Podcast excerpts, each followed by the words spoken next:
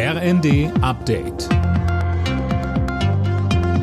Stündlich neu. Auf den Punkt informiert. Ich bin Anna Löwer. Guten Morgen.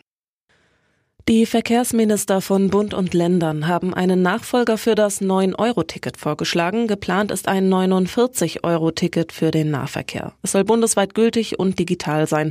Bundesverkehrsminister Wissing sagte. Das Ticket soll ein Abo-Ticket sein, etwa so, wie man es von anderen digitalen Diensten auch kennt. Man macht ein Abo und kann aber jederzeit auch kündigen. Das, glaube ich, ist ein äh, gutes Angebot für diejenigen, die sagen, ich brauche aber auch die Möglichkeit, mal nur für einen Monat zu fahren. Und deswegen haben wir diesen Weg gewählt.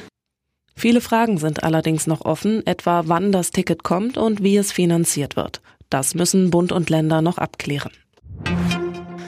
Die Grünen starten heute mit der aktuell größten Ampelstreitfrage in ihren Bundesparteitag. Es geht um die AKW-Laufzeiten. Der FDP-Forderung nach einer Laufzeit über das kommende Frühjahr hinaus wollen die Grünen bisher nicht zustimmen. Nach dem Angriff auf zwei Bahnknotenpunkten hat jetzt der Generalbundesanwalt die Ermittlungen übernommen. Ermittelt wird gegen Unbekannt, heißt es von einer Sprecherin. Eileen Schallhorn.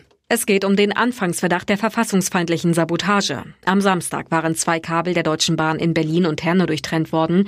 Der Funk zu den Zügen war dadurch nicht mehr möglich. Sicherheitshalber musste die Bahn nahezu den kompletten Zugverkehr in Niedersachsen, Bremen, Hamburg und Schleswig-Holstein für rund drei Stunden einstellen.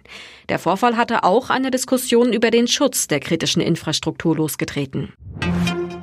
In der Fußball-Europa League hat Union Berlin mit 1 zu 0 gegen Malmö FF gewonnen. Der SC Freiburg gewann mit 4 zu 0 beim FC Nantes.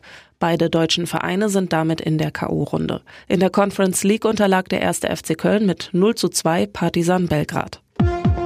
Alle Nachrichten auf rnd.de